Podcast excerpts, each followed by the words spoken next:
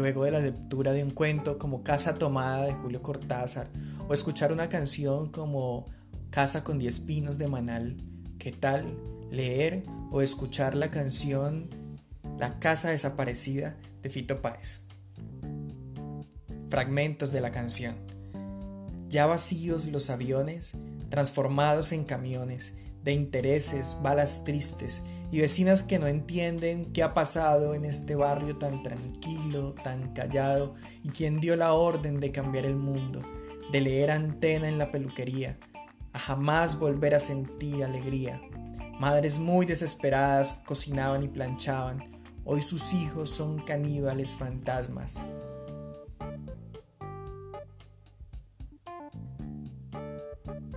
Sigo vivo, sigo atento y observando con el tiempo esta extraña enfermedad inclasificada que te afecta muy deprisa, que te quita la sonrisa, cuyo síntoma es que ya no importa nada.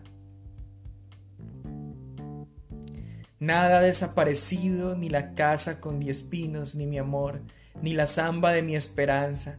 Es que el mundo es muy cretino, pero puede ser divino si yo quiero porque nada en este mundo me hace falta.